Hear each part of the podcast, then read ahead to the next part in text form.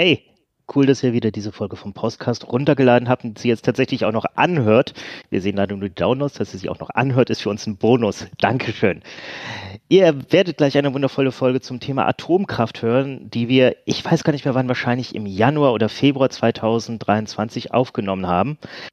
Leider habe ich kurz nach der Aufnahme erfahren, dass ich über einen Teil der Aufnahme relativen Blödsinn rede Blödsinn sagen wir nicht mehr, blöd ist ableistisch, Unsinn rede ich, weil nämlich äh, ich einen Teil meiner Argumentation darauf aufbaue, dass man ja Brennstäbe, die man für neue Atomkraftwerke braucht, um Atomkraftwerke weiter zu betreiben, nur aus Russland beziehen könne und dass die EU das nur von dort könne.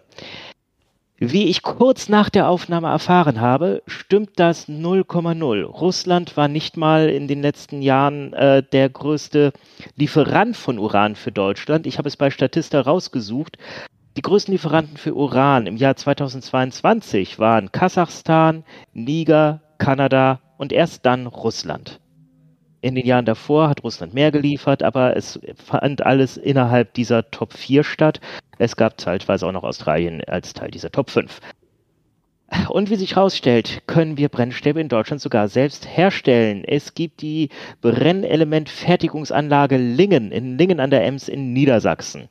Im südlichen Niedersachsen. Wer einmal hinfahren möchte, um sich das anzusehen, ich glaube, ihr werdet nicht reingelassen werden. Deswegen den folgenden Podcast bitte mit diesem Löffelchen Salz äh, genießen. Ich rede leider Unsinn, wovon ich zu dem Zeitpunkt nicht wusste, dass es Unsinn war.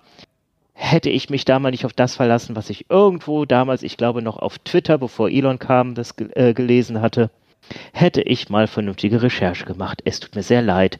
Ich bin ein Arschloch. Und nun viel Spaß mit dieser Folge.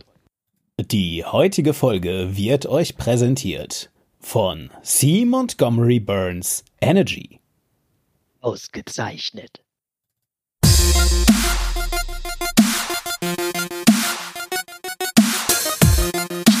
Check this out. Check, this out.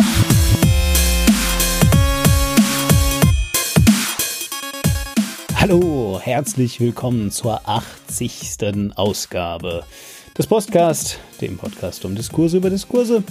Bei mir ist Quink. 80, mein gefühltes Alter. Hallo, schönen guten Abend, falls ihr uns am Abend hört, denn äh, dies ist ein, eine herunterladbare Datei, die ihr zu jeder Tages- und Nachtzeit öffnen könnt. Und äh, hier der Verwalter dieser Datei, Demon. Der Verwalter dieser Datei, das bin ich. Äh, genau, denn wir sind ein Podcast. Das bedeutet hauptsächlich, dass äh, ihr dieses Produkt zeitesouverän nachhören könnt, wie man das so schön sagt. Und äh, aus Transparenzgründen und einfach weil ich gerade Bock habe, sage ich euch auch, dass wir uns am 3. Februar 2023 befinden, während wir das aufnehmen. Das ist deswegen wichtig, weil unser Thema heute unter Umständen euch ein bisschen bekannt vorkommen könnte. Diejenigen unter euch, die ähm, ja, den Titel des Podcasts bereits gesehen oder gehört haben, die wissen schon, worum es geht, aber für alle anderen, die jetzt super überrascht sind, euch spanne ich noch ein wenig auf die Folter. Ich sage es erst gleich, denn zunächst möchten wir ein, wie ihr wisst, recht niederschwelliger Podcast sein, euch die Chance geben zu verstehen, was wir eigentlich tun. Und ähm, damit wir das tun, erinnern wir uns auch gerne selbst dran. Und heute macht das mal der Quink. Quink, was machen wir hier? Wir reden und zwar über Debatten. Äh, wir debattieren sozusagen über Debatten. Wir sind sozusagen der Podcast äh, über Diskurse, über Diskurse. Denn wir schauen uns äh, Debatten, in der Regel vergangene Debatten, deswegen der Podcast an und sagen, war das so denn sinnvoll, wie da debattiert wurde? Hat uns das weitergebracht? War das völlig absurd oder hat jemand die äh, Debatte ad absurdum geführt oder wurde die komplett für irgendwas missbraucht, das überhaupt nicht reingehört? Und heute reden wir über eine Debatte, die vergangen sein sollte, dies aber, wenn wir Pech haben, nicht ist. Ganz genau. Also die ist tatsächlich gar nicht ist, also weil die Debatte ist real, würde ich jetzt schon sagen. So ganz prinzipiell. Ähm, allerdings hat sie derzeitig eben noch keine ganz direkten Auswirkungen, aber ich glaube, das ist das, worauf Quink sich eben bezieht. Da können wir jetzt heute nicht mehr so 100%ig sicher sein, dass das so bleibt, sozusagen. Denn das Thema, um das es geht, das ist, und jetzt Trommelwirbel, liebe Leute, Atomkraft. Ja, Atomkraft, Atomenergie, äh, Atomkraftwerke, da kommt das nämlich her, also äh, die Energie der Atomkraft sozusagen, die wird in Atomkraftwerken entsprechend generiert und dann in unser Stromnetz eingespeist und ähm, dann an uns alle verteilt. Und jetzt ja. gerade fällt mir ein, hatten wir das Thema denn nicht schon mal? Boah, Mensch, klingt gut, dass du das sagst, tatsächlich. Ja. Und nachdem ihr jetzt aber alle wisst, was der Podcast ist, ähm, können wir auch einfach feststellen, dass das überhaupt gar nicht schlimm ist, nochmal ein Thema zu haben, was wir schon hatten. Weil wir sind ja der Podcast um Diskurse über Diskurse und das bedeutet auch, dass äh, wir jederzeit wieder auf Sachen zurückschauen können, die bereits waren. Unter anderem also auch unseren Kommentar sozusagen auf das Thema Atomkraft. War nämlich einer der aller, aller, allerersten Podcasts. Dementsprechend. Die aller, allererste Folge. Ja, dementsprechend ist es also bei uns äh, natürlich so, dass sich, äh, also dass auch wir uns in einer, ich sag mal, lebendigen Welt mit einer lebendigen Debatte befinden und äh, da fanden, dass eben ne, wir jetzt an einem Punkt angekommen sind, wo man das nochmal anschauen könnte, nochmal darüber diskutieren könnte, das nochmal ähm, vielleicht neu anders bewerten könnte. Und all das werdet ihr heute mitbekommen. Aber bevor wir jetzt hier irgendwie zu tief ins Thema einsteigen, also prinzipiell werden wir jetzt hier nicht nochmal die gesamte Geschichte der Atomkraft aufrollen. Solltet ihr das ähm, hören wollen, wir haben uns da, glaube ich, schon recht viel Mühe gegeben äh, in der ersten Folge. Um, könnt ihr einfach machen. Also, ne, wie gesagt, zeitsouveränes Nachhören, die ist äh, in vielen Teilen zumindest heute immer noch recht aktuell, weil, wie gesagt, wir uns eben da auch sehr um die Geschichte der Atomkraft ähm, äh, bemühen. Ich äh, erzähle anekdotisch, was äh, damals äh, irgendwelche russischen Wissenschaftler dazu gesagt haben, etc. etc. Wir sprechen über Frankreich und äh, über Atommüll und alles Mögliche. Also prinzipiell äh, gerne das vorher anhören, wenn ihr das möchtet. Solltet ihr aber jetzt finden, ich weiß eigentlich schon echt wirklich genug über Atomkraft, ich kann das auch so machen, könnt ihr das natürlich auch machen. Ist also alles euch freigestellt.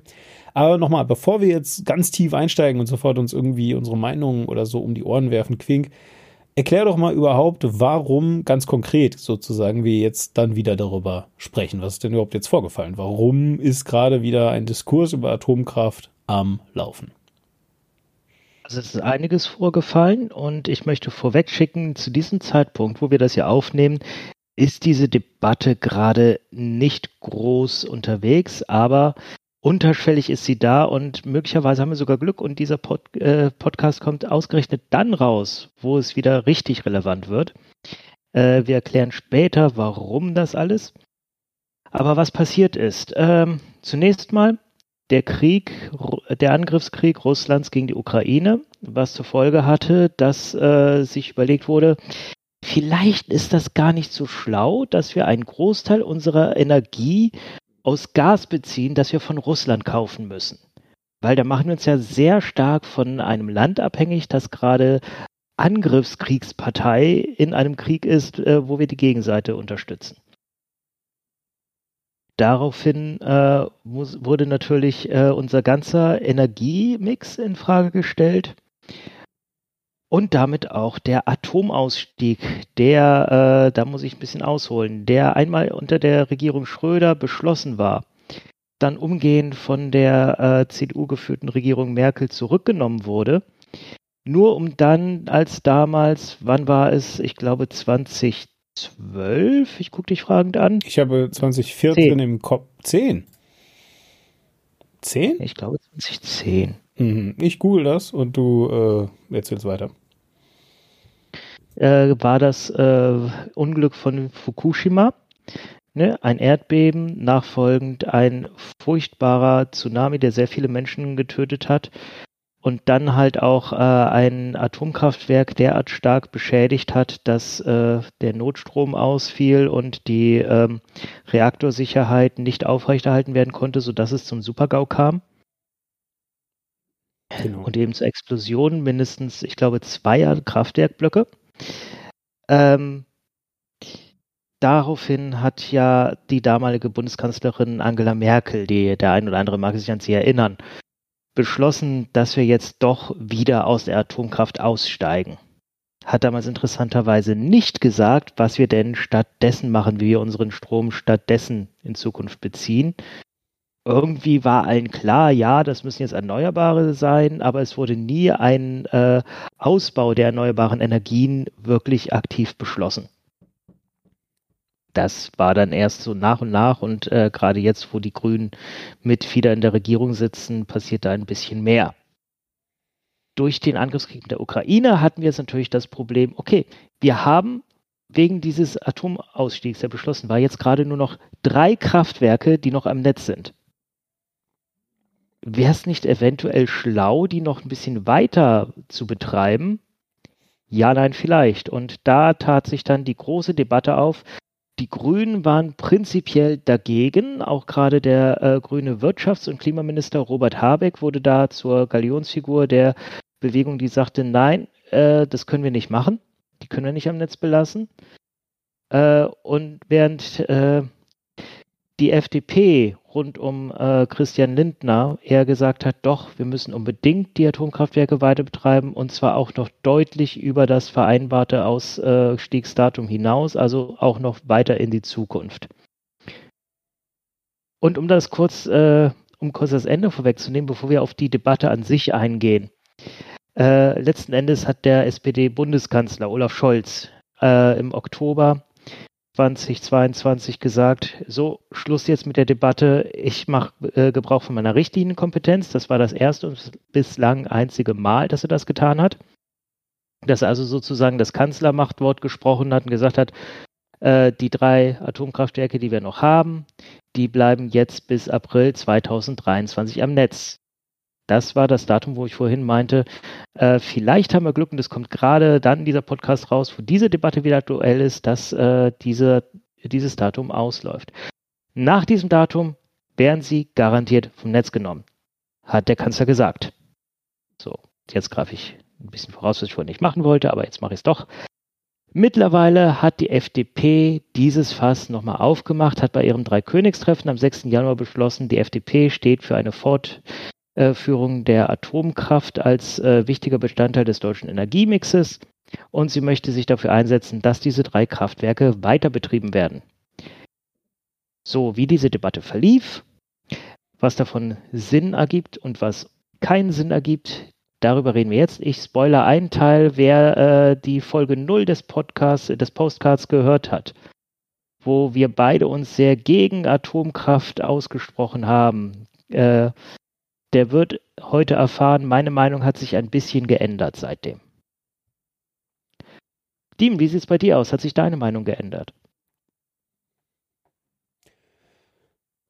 Dazu kommen wir vielleicht später. Denn du hast gerade sehr viel geredet und ich finde, da äh, gibt es eine Menge, was wir erst nochmal einordnen und auspacken müssen, bevor wir jetzt über meine Meinung zu irgendwelchen Themen reden können. Ich habe die Fässer ins Feld gerollt, die wir jetzt aufmachen können. Ja, eines dieser Fässer ist ein Ratespiel, liebe HörerInnen. Das ist extra für euch. Ihr könnt jetzt euer Podcast-Device rausnehmen, könnt pausieren, könnt auf Pause drücken. Also nicht jetzt sofort, weil wenn ihr das jetzt mal, dann wisst ihr ja nicht, was das Ratespiel ist. Aber ich kann euch das Ratespiel, das werde ich euch jetzt sagen. Und dann könnt ihr ähm, halt halt mal raten. So, und zwar Fukushima, ohne googeln, ne? Wann war das? War das A 2010, B 2012 oder C 2014? Jetzt könnt ihr Pause drücken. Könnt kurz nachdenken, was ihr glaubt. So, das war genug Zeit und ich würde sagen, ähm, wir können jetzt auflösen, es war 2011. das ist alles falsch gewesen tatsächlich. Ich kam gerade auch selbst drauf. Ja. Ich weiß noch, dass ich damals äh, bei der Bonner Akademie in Bonn gearbeitet habe und äh, das muss auf jeden Fall, bevor ich bei meinem nächsten Arbeitgeber angefangen habe, gewesen sein. Und das, ich weiß noch, dass ich bei dem 2012 angefangen habe, ja. Genau. Okay. So, das ist das Erste. Das Zweite ist äh, die Richtlinienkompetenz. Das müssen wir kurz einordnen und zwar einfach, was ist das, warum ist das wichtig, wie ist überhaupt irgendwas und so. Also die Richtlinienkompetenz, das ist ähm, ein hochtheoretisches Recht, ja, also es ist nicht so, dass ähm, diese Richtlinienkompetenz in dem Sinne ähm, rechtlich durchgesetzt wird oder werden kann. Also nicht so, dass jetzt irgendwie äh, der Bundeskanzler oder die Bundeskanzlerin die Möglichkeit hat, Leute in ihrem, ähm, äh, wie soll ich sagen, ähm, äh, in ihrem Departement, ähm, falsches Wort, in ihrer Regierung, das war das Wort, das ich gesucht hatte, ähm, rechtlich ja, dazu zu zwingen, zu tun, was sie wollen. Ja, können natürlich die Leute entlassen zum Beispiel, ja, und sie haben also eben dieses de facto Recht, ja, was sich aber eben halt auch einfach durch eine Absprache äh, zwischen den Parteien entsprechend äh, herleitet. Das heißt, wenn du eine Partei in der Regierung hast, die einen Scheiß drauf gibt, dann ähm, äh, ja, ist diese Richtlinienkompetenz nichts wert. Das ist das Erste. So, und damit ist es vor allem ein eben, also, ne, ist es quasi eine Soft Power, um bei einem Wort zu bleiben, was wir äh, im äh, letzten Podcast so ein bisschen äh, etabliert haben. Was es eigentlich heißt, ist, es ist halt ein, mh, hm, eine, eine mh, hm, interne Absprache und alle halten sich halt dran. Ja. Ähm, einfach, weil es sich so gehört. Und das wiederum hat zur Folge, dass diese Richtlinienkompetenz ähm, als dass niemand weiß, wie oft die Richtlinienkompetenz eigentlich eingesetzt wird und wie oft eben nicht. Also es ist jetzt nicht so, dass es irgendwo das ähm, juristische Werkzeug der Richtlinienkompetenz gibt. Und wenn der Bundeskanzler Scholz jetzt irgendwie was machen möchte, dann muss er an richtlinienkompetenz.bundestag.de schreiben. Dann müssen die das der, der, der Weltöffentlichkeit, also ich sage es mal, der Presse melden und dann gibt es irgendwo einen Richtlinienkompetenz-Counter, der hochgezählt wird. Das ist nicht, wie die Richtlinienkompetenz funktioniert. Das ist ähm, sozusagen ein, ein ähm, ja, äh, unterliegender interner Bestandteil des Amtes des Bundeskanzlers oder der Bundeskanzlerin. Das ist das nächste. So, und das heißt also eben, ähm, wenn wir sagen, das war das erste und das ist jetzt das einzige Mal, dass er das gemacht hat, dann ist es das erste und einzige Mal, dass das in der Medienöffentlichkeit breitgetreten wurde. Wir können aber davon ausgehen, dass Angela Merkel, das Bundes, äh, der amtierende Bundeskanzler Olaf Scholz äh, und dass auch verschiedene andere äh, Kanzler vor Angela Merkel das dauernd irgendwie einsetzen, um halt ihr, äh, ja, ihre Regierung auf Linie zu bringen im Wesentlichen. Es ist immer dann besonders interessant, und das ist jetzt das letzte Ding, weil die Frage ist ja auch, ne, warum gibt es das nicht als, als Prozess mit diesem Counter, den ich gerade gesagt habe, warum wird das nicht alles immer öffentlich und so weiter? Und warum, wenn das doch nicht nötig ist, warum wird es denn dann jetzt doch öffentlich? Ja, was ist, was ist dafür jetzt schon wieder der Grund? Warum sollte man das dann öffentlich machen? Muss man ja nicht. Demon hat doch gerade eben gesagt, dass das quasi ein informelles Recht ist. Also eben eines, was, was ja eben nicht formell ist, also eben eines, was durch einen Blick, ja, den man so über den Tisch tauscht ähm, und eine de facto Glocke, die an dem äh, Sitz befestigt ist, beziehungsweise nicht an einem Sitz, sondern an einem Tisch befestigt ist, wo der Bundeskanzler, die Bundeskanzlerin dann ähm, sitzt. Ähm, jedenfalls also die, die damit äh, jedenfalls so ein bisschen der damit also Ausdruck verliehen wird. Und ähm, also warum, warum macht man das? Naja, und der Grund ist, dass. Ich habe äh, ich hab gerade das Gesetz rausgesucht, wie die Richtlinienkompetenz geregelt ist. Mhm. Nämlich, das ist äh, Grundgesetz Artikel 65. Der Bundeskanzler, also Zitat, der Bundeskanzler bestimmt die Richtlinien der Politik und trägt dafür die Verantwortung. Innerhalb dieser Richtlinien leitet jeder Bundesminister, nicht gegendert, seinen Geschäftsbereich selbstständig und unter eigener Verantwortung. Über Meinungsverschiedenheiten zwischen den Bundesministern entscheidet die Bundesregierung. Die, der Bundeskanzler leitet ihre Geschäfte nach einer von der Bundesregierung beschlossenen und vom Bundespräsidenten genehmigten Geschäftsordnung. Ich möchte noch mal kurz diesen kleinen Satz äh, betonen. Über Meinungsverschiedenheiten zwischen den Bundesministern entscheidet die Bundesregierung. Das heißt, da steht sogar explizit drin, diesen Streit, der ja letzten Endes ein Streit zwischen dem Wirtschaftsminister Robert Habeck und dem Finanzminister äh, Christian Lindner war.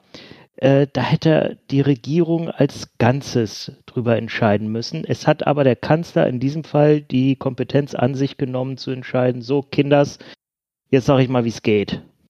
Genau. Jetzt gehe ich mal die Richtlinie vor. Genau. So, und jetzt äh, kommen wir zur Antwort äh, auf die Frage, warum macht man das also überhaupt? Ja, warum macht man es öffentlich? Warum äh, reicht es nicht, diesen, diesen Blick zu tauschen und so weiter? Und der Grund ist, dass wir es hier mit einem sehr ähm, ideologischen Streit zu tun haben zwischen zwei Parteien, nämlich der FDP und den Grünen. Und das rein von ähm, dieser Ideologie oder dem Standpunkt dieser Ideologie aus eigentlich weder, also völlig egal, ob jetzt Robert Habeck dieser Auffassung ist, die er vertritt, oder ob Christian Lindner dieser Auffassung ist, die er vertritt. Ist völlig Wurst. Das sind einfach Kernpunkte der, der, der, der Parteienideologie von FDP und den Grünen. Also literally haben sich die Grünen ja zu großen Teilen deswegen gegründet überhaupt, weil sie gegen Atomkraft sind.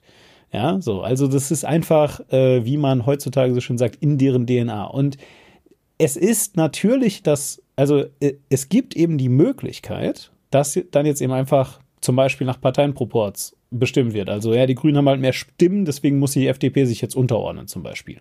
Haben sich die Grünen toll durchgesetzt, die FDP verliert oder was auch immer. Man kann aber auch und das ist eben sozusagen der mh, hm, diplomatische Trick, den man gezogen hat. Das Ganze eben über die Richtlinienkompetenz machen. Und damit können sowohl die Grünen als auch die FDP ihre Hände in Unschuld waschen. Also jetzt eben in dem Fall dann Robert Habeck und Christian Lindner können also dann sagen, also ich wollte ja was ganz anderes, aber der Bundeskanzler hat das jetzt anders beschlossen. Ja, so. Das können sie sagen auf ihren Parteirallies und auf ihren äh, Versammlungen und so weiter. Und in den Medien müssen sie halt aber auch nicht sich dafür rechtfertigen, weil jetzt ist das ja auf Scholz Mist gewachsen und seine Sache. Und deswegen, genau aus diesem Grund, wurde das sozusagen direkt so öffentlich gemacht, damit klar ist, hier äh, hat das jetzt äh, der Bundeskanzler entschieden und äh, jedes Mal, wenn wir jetzt Christian Lindner fragen, aber Herr Lindner, das ist doch voll gegen Ihre Partei im April. Also ich meine, das ist ja schon total früh. Wie können Sie das machen? Kann der halt eben sagen, ja, tut mir leid, ist die Richtlinienkompetenz des Bundeskanzlers. Ich kann da nichts machen. Ich habe keine Handhabe. Das habe ich, das hab ich zwei Sachen zu sagen. Die erste ist, äh, Lindner hat es sofort für sich als Sieg verbucht. Mhm. Weil er gesagt hat, wir haben gegen die grüne Ideologie gewonnen. Wir haben genau. geschafft, dass die Atomkraftwerke bis äh, 2023 in den April hinein weiterlaufen. B hat Linda, wie ich es äh, vorhin schon mal angedeutet habe, äh, jetzt beim Dreikönigstreffen am 6. Januar, was die FDP jährlich abhält, äh, nochmal bestätigt, die FDP wird sich dafür einsetzen, dass die Atomkraftwerke auch weiterlaufen werden, auch nach dem April. Scholz hat äh, in seinem Dekret, nennen wir es mal, als er von der richtigen Kompetenz äh, Gebrauch gemacht hat, ganz klar gesagt, April und dann ist Schluss. Dann gehen die vom Netz. Das ist der Kompromiss. Wir lassen die jetzt noch ein bisschen im Streckbetrieb, was das ist, werde ich äh, noch später in der Folge erklären, äh, weiterlaufen. Und dann gehen sie aber wirklich endgültig vom Netz. Das streitet äh, Lindner jetzt äh, an. Äh, streitet an, ist das ein Wort? Jedenfalls, er, er, äh, er wehrt sich dagegen, gegen ein mal von dem Kanzler gesprochenes Machtwort, womit er natürlich auch tatsächlich die Autorität von Olaf Scholz persönlich angreift. Und das ist äh, ein ziemlicher Affront in einer Koalition, wo seine Partei Mitglied ist. Also das ist auch ein Machtspiel, das ähm, Scholz ist ja aus Gründen gegenüber der FDP immer ein bisschen milde, weil die muss schon genug Kröten schlucken in dieser, ähm, in dieser Koalition, wobei ich, äh, vielleicht liegt es auch in meiner persönlichen politischen Einstellung, aber ich habe den Eindruck, die Grünen müssen deutlich mehr Kröten schlucken. schlucken. Ähm, aber das, äh, die nehmen sich da jetzt tatsächlich ein bisschen was heraus, weil das ist wirklich, äh, das ist ein Angriff. Da muss man erstmal auf klarkommen. Bisher habe ich von Scholz da keine Reaktion zugehört. Aber man wird, es darf, äh, man darf gespannt sein, wie das, äh, wie sich das im April dann gestaltet. Aber das ist eine zukünftige Debatte und keine, über die wir jetzt reden, sondern jetzt reden wir erstmal darüber, was ist da überhaupt passiert und wie konnte es so weit kommen und war das überhaupt sinnvoll, was da, äh, war diese Richtlinienkompetenzentscheidung so sinnvoll? Weißt du das? Oder hast du da eine Meinung zu? Also zunächst einmal äh, hast du es ja gerade schon so ein bisschen angesprochen, nämlich äh, Christian Lindner ist nicht der Einzige, der da direkt als Sieger sich selbst hat verkünden lassen, beziehungsweise sich selbst verkündet hat. Äh, Robert Habeck hat genau das Gleiche gemacht. Ja, also der hat eben auch gesagt, guck, ich habe es geschafft, wir die, wir, die Grünen, haben es geschafft. Im April ist jetzt endlich der absolut endgültige für immer und ewige Ausstieg. Wir sind die Gewinner eindeutig. Also das heißt, beide konnten in diesem Augenblick ähm, sich selbst als Gewinner wähnen und an die, in die Medien gehen und sagen, wir haben das hier durchgeboxt. Und nochmal, ne, also äh, das ohne dass sie irgendwie sagen müssen, sie hätten einen Kompromiss oder sich auf einen Kompromiss eingelassen. Ja, weil, genau wie du es ja sagst, das kann jetzt, also Christian Lindner behauptet zumindest jetzt, dass er es anfechten würde. Wir werden sehen, wie sich das dann eben in der Zukunft ähm, zeigt. Aber äh, dass er das kann, dass er jetzt also äh, nicht dann der komische Typ ist, der doch noch im Oktober gesagt hat, dass es jetzt dann im April und jetzt will er es doch wieder anfechten, dass er nicht wankelmütig ist, dass er nicht äh, äh dreist ist, dass er nicht hier ganz viele Attribute, die, ja, und so weiter, hat er dem zu verdanken, dass er ähm, zumindest in der, in der Medienöffentlichkeit oder ja, im Auge der Medienöffentlichkeit einfach ähm, nichts dafür kann, was entschieden wurde. Weil hat ja Scholz entschieden. Ne? So, also, und aus dieser Perspektive glaube ich, dass es äh, sehr nötig war, dass Scholz das gemacht hat. Denn, und das darf man ja nicht vergessen, also ähm, es ist nicht so, dass die äh, deutsche Bundesregierung in ihrem ersten Jahr, das sie jetzt gerade hinter sich hat, besonders viel ähm, äh, oder also, wie soll ich sagen, besonders wenige Probleme hatte ja, den sie sich äh, stellen musste, mit denen sie sich zu, herumzuschlagen hatte. Und es ist halt auch nicht so, ja. dass sie nur, äh, dass sie da die ganze Zeit nur Wins eingefahren hätte. Äh, und übrigens sowohl innen als auch außenpolitisch. Ja, das muss man ja wirklich sehen. Also zum Beispiel, äh, ja, ganz klarer Win, Bohrvoll super duper toll. Äh, Deutschland hat es geschafft, dass äh, trotz dieser Gasmangellage, die es gab, eben, ne, haben wir gesagt, Ukraine, Angriffskrieg von Russland, all diese Geschichten, äh, dass die Gasspeicher voll waren. Ja, fand der Rest von Europa irgendwie scheiße, weil nämlich Deutschland den gesamten Gasmarkt leer gekauft hat und die Preise so hart in die Höhe getrieben hat. Ja, und dann noch mit einem Entlastungspaket um die Ecke gekommen ist, dass sie nicht mit den europäischen Partnern abgestimmt haben. Ähm, super problematisch. Äh, dann haben wir ganz viel, ähm, also ich meine, wir, es ist eine, eine. Super problematisch, weil marktverzerrend. Lass das kurz einwerfen. Okay, ja, gut. Dann äh, sagen wir mal einfach so, ja, äh, ohne dass ich der absolute Experte bin, gibt es ganz, ganz klare Zeichen dafür, ja, dass ähm, Karl Lauterbach zwar ein toller Twitterer ist, aber ein nicht ganz so toller Gesundheitsminister, zum Beispiel. Ja, also da. Äh, lass ihn uns einen tollen Pandit nennen. Ein was? Ein Pandit, das ist so ein äh, englisches Wort, ist äh, Diskussionsteilnehmer. Er, er kann echt tolle Diskussionsbeiträge ja.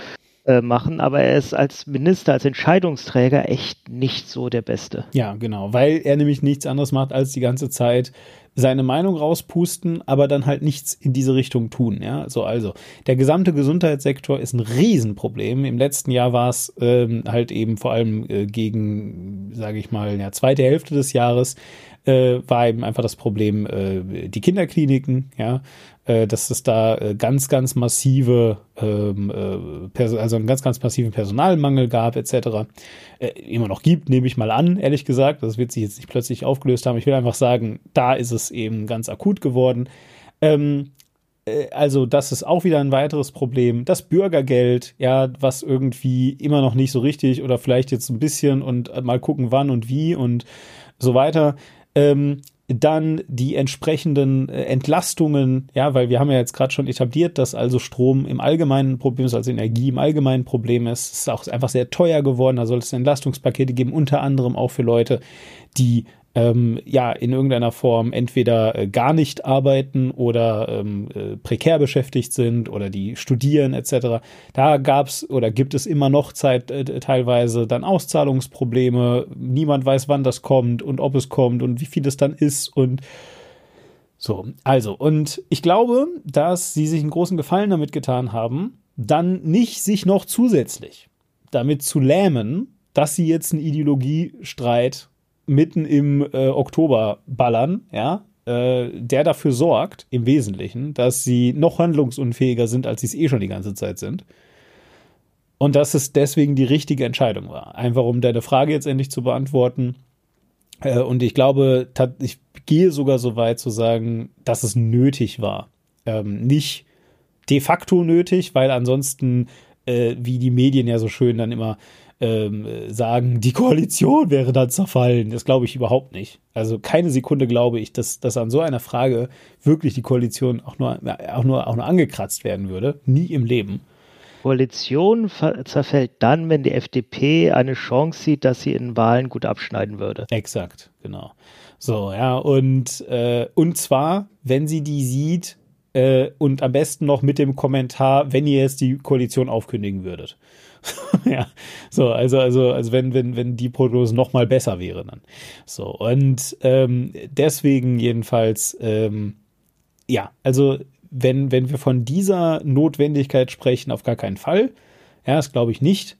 Ähm, so, ich glaube, wie gesagt, es war dringend, dringend nötig, einfach, um jetzt bitte diese äh, Regierung wieder einigermaßen handlungsfähig zu machen, damit sie sich mit realen Problemen beschäftigen kann. Es fehlt gerade noch ein kleines bisschen Kontext. Ich gebe das ganz schnell. Ähm, Im September äh, kam ein, das Ergebnis eines Stresstests der Energiehersteller raus äh, den das Wirtschaftsministerium in Auftrag gegeben hat, äh, wobei rauskam, dass es tatsächlich unter Umständen dazu kommen kann, dass die Energie, die wir mit äh, anderen Mitteln als Atomkraft produzieren können, über den Winter hinaus nicht reicht. Daraufhin hat Habeck erst nochmal äh, Front gemacht und gesagt, wir müssen aber trotzdem an Atomausstieg fest, äh, festhalten, dann aber doch seine Situation aufgeweicht und gesagt, okay, wir können zwei der Atomkraftwerke laufen lassen, aber das Atomkraftwerk Emsland, das muss vom Netz gehen.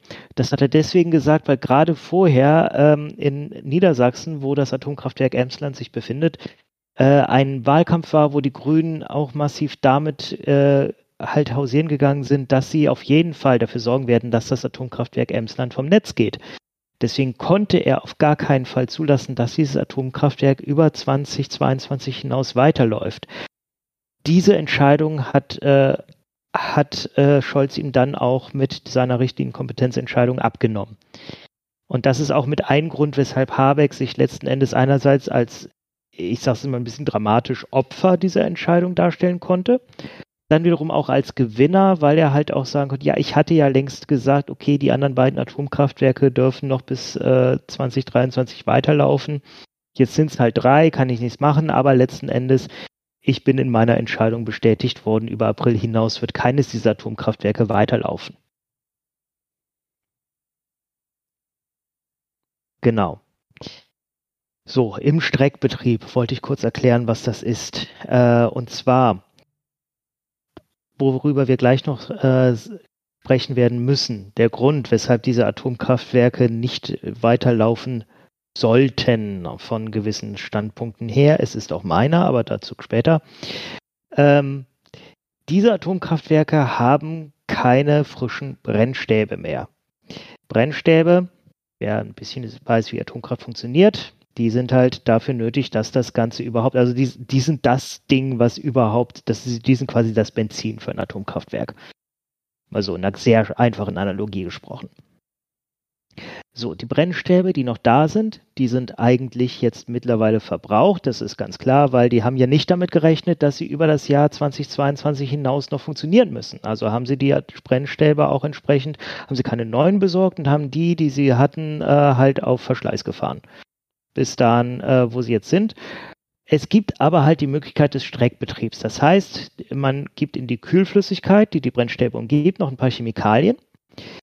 Dann gehen die noch eine Weile weiter. Die laufen nicht mehr mit der vollen Leistung, die sie vorher hatten. Das sind vielleicht noch so 80, 70 bis 80 Prozent der normalen Leistung. Aber das geht noch ein paar Monate. Auch relativ problemfrei. Und das ist, wo wir jetzt sind. Das ist dieser sogenannte Streckbetrieb dass man die äh, Brennstäbe halt noch ein bisschen weiter verwendet. Äh, und das soll halt im April dann wirklich fest enden, dass man dann die Atomkraftwerke runterfährt.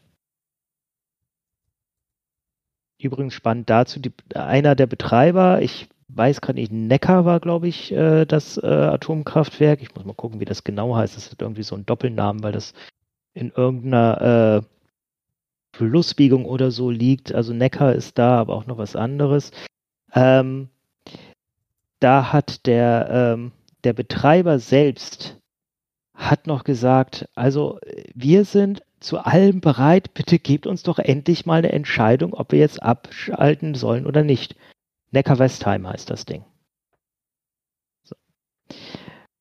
Und das hat dann äh, letzten Endes Scholz ja tatsächlich für ihn getan. Also die, man muss auch sagen, die, ähm, die Verträge mit den Mitarbeitern der Atomkraftwerken, die sind ja zum Großteil äh, eigentlich aufgelöst gewesen. Äh, war das ein grammatisch korrekt?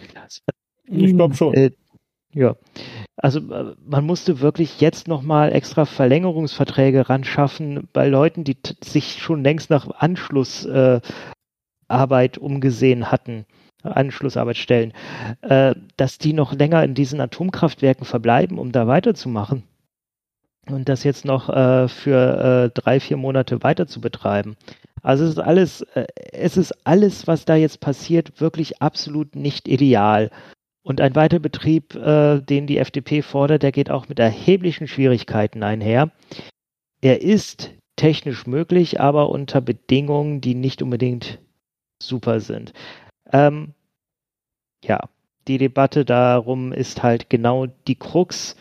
Äh, ich habe das auch von sehr vielen Leuten mitgekriegt. Atomkraft gilt als äh, klimaneutrale Energiequelle wo die Grünen ja irgendwie eigentlich dafür sein sollten. Warum sind sie es denn nicht? Das hat Diem vorhin erklärt, aufgrund ihrer Geschichte. Sie haben sich teilweise aus, äh, aus einer Anti-Atom-Bewegung hinaus gegründet und waren schon immer für die Abschaltung der Atomkraftwerke. Das haben sie bekommen, aber halt ohne Ausbau der Erneuerbaren. Der geschieht jetzt erst, wo sie den mal richtig vorantreiben können. Und es sieht aktuell auch ganz gut aus. Also ähm, auch das noch als Kontext. Achtung, jetzt kommen Zahlen. Wir haben 2021 noch 14,1 Prozent unserer Energie aus Atomkraftwerken bekommen. Im Jahr 2022, ich glaube, es war nur das Quartal 2 oder äh, in irgendeinem Quartal waren es nur noch 7,1 Prozent der Energie, äh, nee, 7,4 Prozent, Entschuldigung, die wir aus Atomkraftwerken bekommen haben.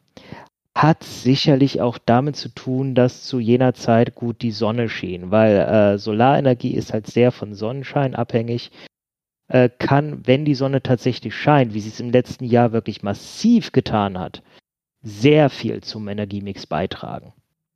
Wenn die Sonne nicht scheint, wie jetzt gerade, wir nehmen ja wie gesagt Anfang Februar auf und es ist eher noch düster, wolkig die ganze Zeit, es ist wenig Sonne am Himmel, da bringt uns Solarenergie aktuell nicht so viel und was uns wirklich fehlt äh, auf technischer Seite sind Speichermöglichkeiten, um diese Energie, aus Solarenergie halt für den Winter zu speichern und dann langsam abzugeben.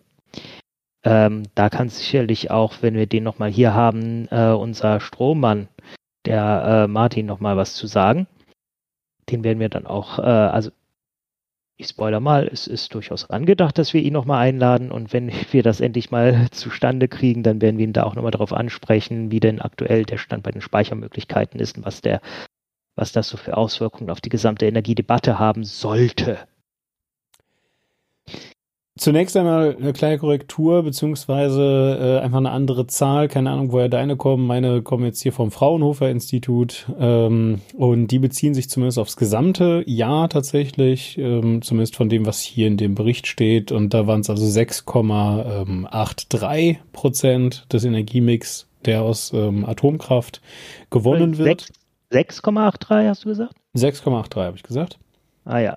Also noch ein bisschen ich geringer. gerade vor mir im dritten Quartal 2022 waren die Zahlen, die ich gerade gesagt ja, habe genau. und die das habe ich gefunden auf macht Tagesschau. Ja, macht ja, macht ja aber auch Sinn, ne? weil natürlich, egal wie viel letztes Jahr so die Sonne geschienen hat, logischerweise äh, im Herbst und Winter die Sonne einfach weniger scheint. Ja, also das äh, macht dann aufs Jahr betrachtet natürlich durchaus, ähm, also, also ja, äh, tönt das richtig für mich, um das mal sozusagen. Jedenfalls äh, ist aber auch gar nicht so besonders wichtig. Es gibt halt einen Aspekt, der finde ich total ähm, ja unterbelichtet ist an dieser Stelle.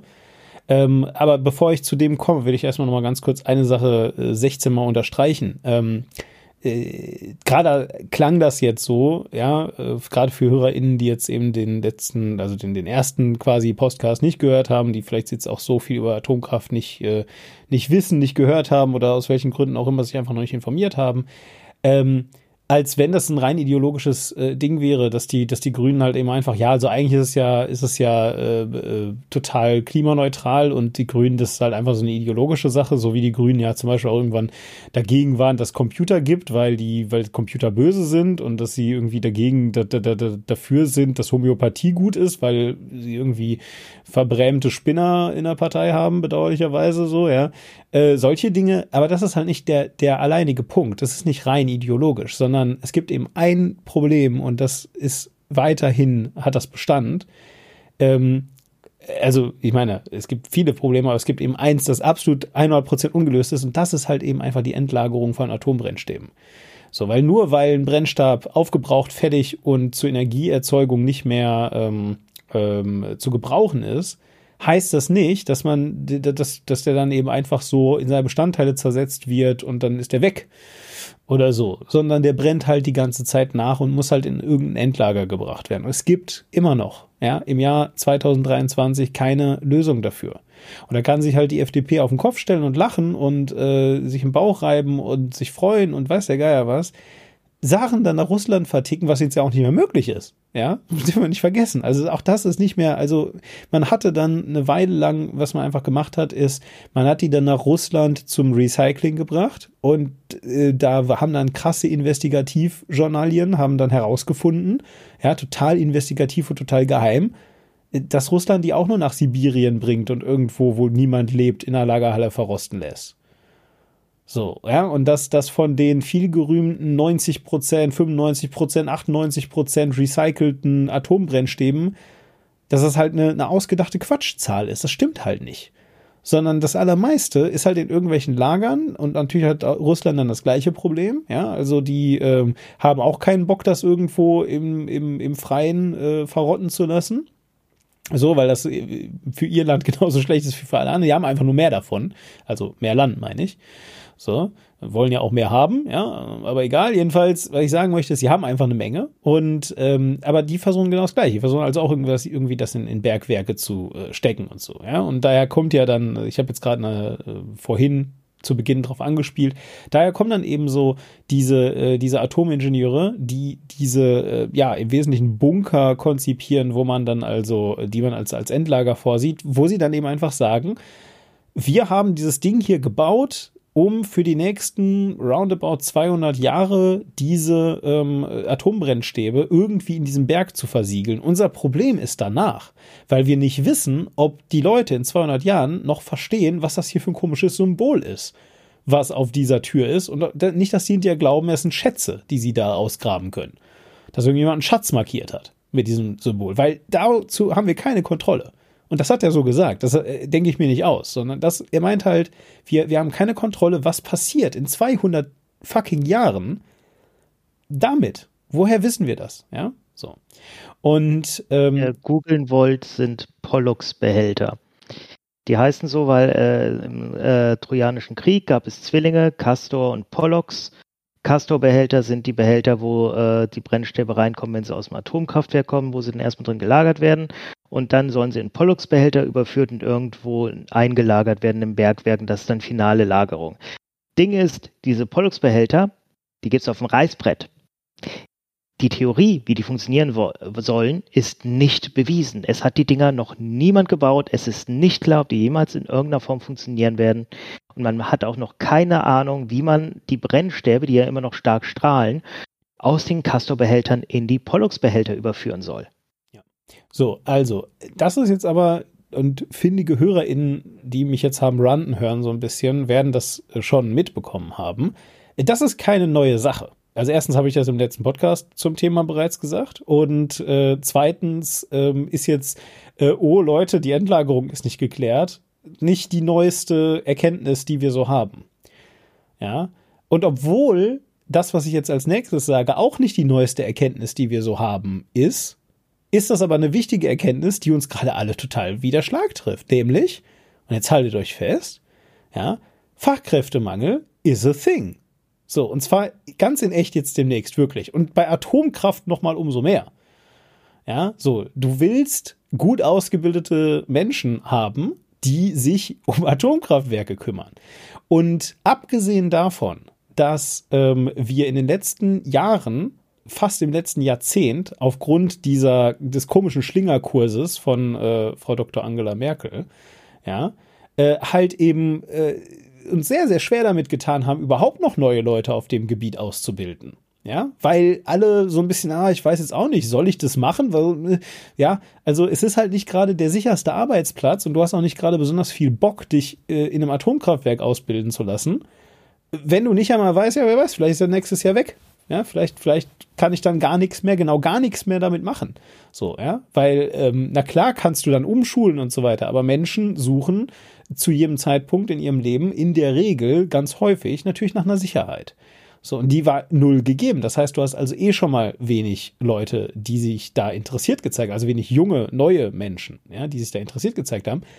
Und das hat sich nicht dadurch verbessert, dass wir jetzt gerade äh, für die nächsten, äh, ich weiß gar nicht, zehn Jahre, glaube ich, ähm, jedes Jahr äh, äh ja, äh, in steigender Anzahl für die nächsten, glaube ich, fünf Jahre oder sechs, ähm, jedes Jahr mehr Leute in Rente gehen haben, äh, als unten halt nachwachsen.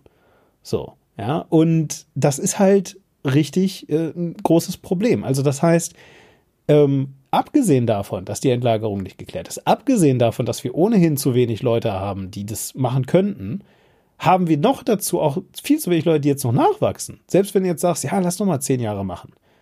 Menschen leben halt länger als zehn Jahre. So, und wenn du jetzt jemandem sagst, ach komm, ey, für zehn Jahre, ja, kriegst du auch so mittelmäßig okayen Lohn und dafür kannst du danach halt gucken, wo du bleibst. Gibt halt wenig Menschen, die da richtig Lust zu haben. So. Und das ist ein Realproblem, vor dem wir gerade stehen. Weil ganz im Ernst, ähm, da können jetzt mir 16 Leute sagen, ja, aber also Tsunamis gibt's jetzt aber in der Mitte von Deutschland, nicht am Rand von Frankreich, wo auch immer. Ja, so, das ist okay, aber äh, Unfälle gibt's halt trotzdem bei schlecht ausgebildetem Personal. Bei, überarbeiten, bei überarbeiteten Leuten beispielsweise. Ja? Bei äh, überalterten Leuten ist ein hoch überaltertes äh, Ding. Du hast es gerade selber gesagt, die Menschen haben sich da natürlich umgesehen nach neuen Jobs. Viele sind nicht wieder zurückgekommen. Was gemacht wird in Atomkraftwerken heutzutage, ist, dass wieder Leute, die in den Ruhestand gegangen sind, zurückgeholt werden. Und ich sage jetzt nicht, ja, dass äh, Rentnerinnen und Rentner, ich glaube tatsächlich, zumindest ist das, das ist ein Bauchgefühl, ich habe da keine Zahlen zu, also ist egal. Rentnerinnen und Rentner, dass die jetzt irgendwie wertlos sind und, und bitte nie wieder arbeiten gehen sollen und das nicht dürfen oder sonst irgendwas. Das ist nicht mein Punkt. Aber abgesehen davon, dass ich es ein bisschen, äh, ja, wie soll ich sagen, nett finde, ja, äh, dass wir vielleicht äh, so dieses Versprechen eines Ruhestands doch noch einlösen. Ich weiß, Olaf Scholz hat da ein anderes, ähm, äh, hat da eine andere Beziehung dazu mittlerweile, aber ja, abgesehen davon, dass ich das eigentlich recht, recht decent finde, freundlich, nett, ähm, es ist cool, ein Versprechen zu halten, will ich sagen muss man einfach sagen, ähm, ältere Menschen sind äh, auf ganz vielen Gebieten nun mal auch weniger leistungsfähig als jüngere Menschen. Und das ist äh, jetzt nicht äh, böse gemeint, aber es ist halt der, der Fall, ja, so. Da passieren dann halt eher Fehler. So. Und deswegen, äh, und aus den anderen Gründen, die ich jetzt auch genannt habe, ist das nach wie vor keine Lösung. Es ist keine Lösung. Es ist, ähm, es hat keine Zukunft also niemand stellt sich jetzt gerade hin und sagt, nein, auf die nächsten zwei, drei, vier, 500 Jahre ist das die Zukunft, sondern die Leute sagen, die, die reden immer so von einer, maximal von einer Mittelfrist. Von 10 oder 20 Jahren oder sowas. Alles, was unter einer Lebensspanne eines Menschen ist, ja, ist einfach nichts wert. Gerade. So. Und ähm, da sehe ich das große Problem. Ja, ich meine, wir reden, wir reden von, hier, du hast gerade Klimaneutralität gesagt, ganz ernsthaft, wenn, wenn, wenn ich so anfange zu argumentieren, dann ist es scheißegal, was wir gerade machen. Weil, also ganz ehrlich, in zehn Jahren glaube ich nicht, dass die Welt dann untergeht und wir ein großes Klimaproblem haben. Ich glaube, in zehn Jahren geht noch. Vielleicht auch in 20. 100? Hm, vielleicht nicht so. 200? Könnte schon sehr schwierig werden. So, aber wir reden von so einer Zahl wir reden eigentlich, wir reden hier vom Fortbestand der Menschheit, wenn wir über klimaneutral und über äh, die Klimakrise reden und so weiter. Und wir reden halt nicht über, ah, schaffen wir noch fünf Jahre? Klappt das noch? Ah, fünf Jahre, glaube ich, klappt das noch. Kein Thema. Da muss ich mich jetzt auch nicht auf der Straße festkleben für. Fünf Jahre läuft. Aber das ist nicht, das ist nicht die Challenge. Das ist nicht, was wir hier gerade tun. Und deswegen finde ich äh, die Diskussion über Atomkraft jetzt gerade so zu führen totaler Quatsch. Wir haben jetzt gerade ähm, vorhin auch sehr viel über die Ideologie der Grünen gesprochen, wie, wie die da auf die Diskussion einführt, äh, einzahlt, dass, ähm, was auch in der Debatte halt sehr stark war, die Grünen, die sind so ideologisch, die halten daran fest, dass jetzt unbedingt diese Atomkraftwerke vom Netz gehen müssen. Dabei ist das doch völliger Blödsinn. Wir brauchen die unbedingt, um über den Winter zu kommen. Letzten Endes hat sich gezeigt, wir haben die tatsächlich nicht unbedingt gebraucht. Wir wären auch ohne die klar gekommen. Das lag allerdings, muss man sagen, äh, an dem Glücksfall, dass wir ein ja, Glücksfall in Anführungszeichen, weil hurra, Klimawandel, wir hatten einen relativ warmen Winter und haben weniger Energie verbraucht, als wir unter anderen Umständen vielleicht verbraucht, verbrauchen hätten müssen. Ähm, worüber wir noch nicht gesprochen haben, was wir noch nicht so benannt haben, ist halt die Ideologie der FDP, die eben jetzt dafür sorgt, dass man, äh, dass man sagt, wir müssen diese Atomkraftwerke aber weiter betreiben, die müssen am Netz bleiben. Was aus Gründen, die du gerade genannt hast, äh, kompletter Blödsinn ist und auch noch aus einem ganz einfachen, praktischen anderen Grund. Ich hatte vorhin schon über die Brennstäbe gesprochen. Um diese Atomkraftwerke weiter zu betreiben, müsste man neue Brennstäbe ran schaffen. Rate mal, wer der Hauptproduzent von Brennstäben ist. Ja, exakt. Ja, das ist natürlich, Russland. es ist natürlich ja. die Sowjet, äh, Russland, Russland meine ich. Ja. Pff, ist wirklich niemand käme drauf, die Sowjet, das ist ja Quatsch. Ja. Ja, also es gibt andere Quellen, aber da, da werden wir äh, so einen Brennstab, der braucht auch eine Zeit, bis er fertig ist. Tatsächlich anderthalb Jahre, glaube ich. Ja. Und aus einer anderen Quelle kriegen wir so schnell einfach keinen. Das heißt, äh, das ist einfach illusorisch, die weiter zu betreiben. Es ist weder das Personal noch das Material da. Dazu kommt noch, diese Atomkraftwerke sind in den letzten Jahren äh, ein bisschen auf Verschleiß gefahren worden. Nicht so sehr, wie äh, gerade Habeck das auch nochmal angeführt hat. Tatsächlich, die müssen gewisse, ähm, gewisse Untersuchungen hin und wieder machen. Da wurden jetzt halt äh, weniger von gemacht, aber trotzdem, die sind wohl noch so gut, dass das ginge. Aber sie sind auch nicht mehr so gut, dass das jetzt noch über Jahre problemlos ginge, weil äh, da wurden jetzt einfach gewisse Sachen, also du kannst ein einmal komplett runtergefahrenes Atomkraftwerk, das ist ja auch etwas, was die FDP durchaus angesprochen hat, kannst du nicht wieder hochfahren. Das ist, wenn du es stillgelegt hast, dann sind da auch Reinigungsprozesse, die äh, erstmal durchgeführt werden müssen, nachdem du ein stark strahlendes äh, Kraftwerk runtergefahren hast. Und das macht dann eigentlich das Ding äh, insgesamt nutzlos. Du kannst äh, die Rohre und so weiter, äh, die sind dann teilweise schon stark korrodiert äh, aufgrund der Reinigungsprozesse, die da stattfinden müssen. Die kannst du nicht wieder verwenden. Da müsstest du wirklich erst ein wirklich Grund, grundsätzliches Neudings machen. Ähm, das heißt, das geht alles nicht. Die Lagerungsdebatte ist weiter ein Problem, wobei ich sagen muss, ich habe jetzt mittlerweile gehört, dass diese Kastoren irgendwo in der Lagerhalle stehen, das ist doch relativ sicher eigentlich. Das ist erstmal eine gar nicht mal so schlechte Zwischenstation, die man durchaus auch noch über mehrere Jahre und Jahrzehnte beibehalten könnte, ohne dass das Probleme gibt. Äh, das heißt, das sehe ich mittlerweile als nicht mehr ganz so problematisch. Dennoch weiterhin das Problem, was wir vorhin gesagt haben, es gibt kein Konzept für die Endlagerung. Also kein äh, Konzept, das wirklich realistisch durchsetzbar wäre. Äh, das ist so ein Punkt, der in der Debatte irgendwie gar nicht vorkommt. Es geht nur darum, Atomkraftwerk geht schnell und einfach und die bösen ideologischen Grünen sind dagegen. Oder Atomkraftwerk geht halt gar nicht mehr und FDP ist aus ideologischen Gründen dafür. Äh, und was halt ist, ja, äh, es geht nicht mehr. Die, die Grünen hatten meines Erachtens wirklich Unrecht damit, den Ausstieg zu, äh, zu fordern, weil wir hätten sie eventuell in diesem Winter brauchen können. Wir haben es Gott sei Dank nicht gebraucht, aber ich, äh, ich bin ganz froh, dass sie als Reserve da waren, dass wir uns nicht allein auf Kohlekraftwerke, das ist nämlich das, wo wir dann darauf zurückgreifen, dass wir uns nicht allein darauf verlassen mussten. Ähm, wir haben ein paar Kohlekraftwerke in Reserve, die kann man nämlich auch äh, nochmal wieder hochfahren, nachdem man sie einmal runtergefahren hat, wenn man sie nicht äh, sofort mit irgendwelchen ätzenden Mitteln reinigt. Ähm, und das wäre eben ja die Totalkatastrophe gewesen. Das ist auch äh, tatsächlich, Habeck hat ja jetzt so ein paar Atomkraftwerke nochmal weiterlaufen lassen, Äh, und ich glaube nicht, dass ihm das unbedingt leicht gefallen ist. Weil das geht ja noch mehr gegen die Ideologie der Grünen als sonst irgendwas.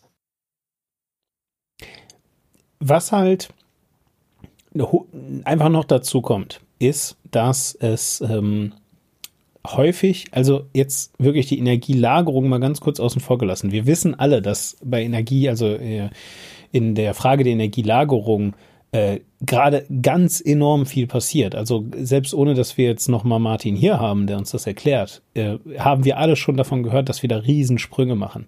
Und das hängt mit ganz vielem zusammen, unter anderem eben damit, dass gerade massiv daran geforscht wird, diese äh, Energie halt in sehr, sehr kleinen Mengen sozusagen, ähm, aber eben in, in, in kleinen Hochleistungsmengen, sage ich jetzt einmal mal, ähm, transportabel in Autos einzubauen beispielsweise. Ja, ähm, eben auch mit einer hohen Wiederlad, ähm, äh, hier sag mal schnell, ähm, Möglichkeit. Also dass man, äh, dass man die einfach und häufig B und entladen kann, so ja. So diese diese ganzen Geschichten nehmen.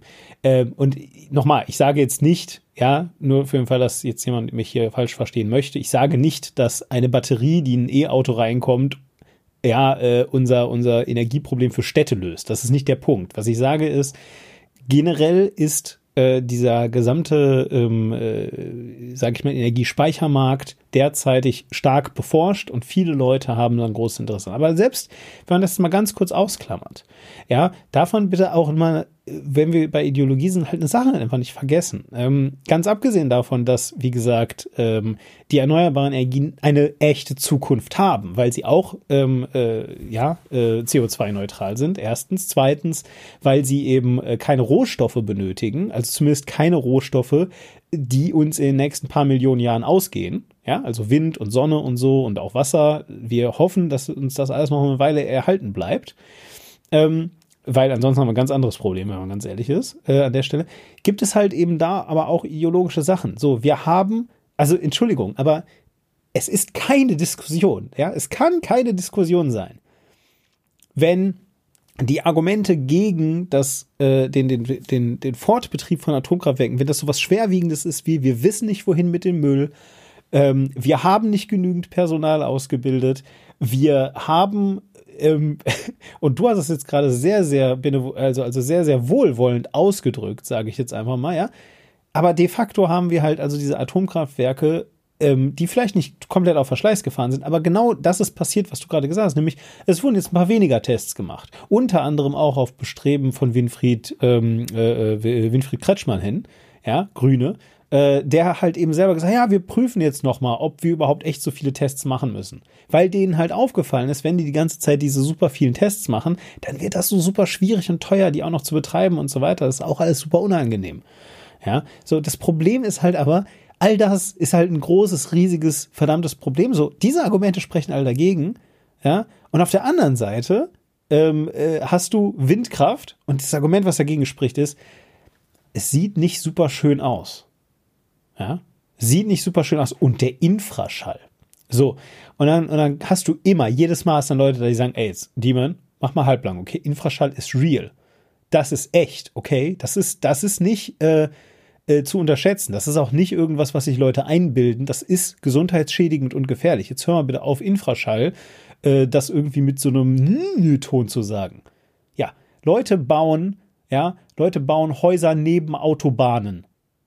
So, und dann machen sie da so eine kleine, so eine kleine Schallschutzmauer hin, die irgendwie, weiß ich nicht, vier Meter hoch ist oder fünf oder sechs.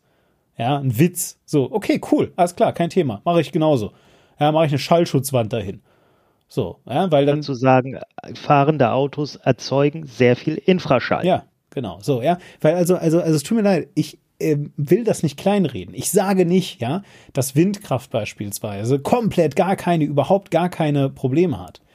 So. Ja, ich sage nicht, dass äh, in, den, in den Lauf von Flüssen eingreifen überhaupt gar keine Probleme macht. Natürlich, ja, Wasserkraft hat auch ihre Probleme, je nachdem, wo und wie und was das alles ist und so weiter. Sieht man in äh, China, ähm, äh, ja, oder auch äh, Südkorea hat äh, eine äh, Freundin ja äh, da auch gegen, gegen sehr, sehr große Staudämme protestiert und so weiter, wo dann eben auch ganz viel äh, Natur und so weiter kaputt gemacht wurde für diese riesigen Staudämme. Aber also nochmal, ich sage jetzt nicht, dass das alles komplett unproblematisch ist, aber der Vergleich hinkt doch mal total, wenn auf der einen Seite ein unlösbares, ein, ein de facto Stand heute im Moment, ja, und es ist wirklich nicht so, als hätten sich zu wenig Leute Gedanken über Atomenergie gemacht. Es ist nicht so, dass es die neueste Energie ist, die gestern erfunden wurde und man muss einfach nur ein, zwei Jahre warten und dann haben wir es, sondern es ist ein derzeitig unlösbares Problem, wohin mit dem Müll, so.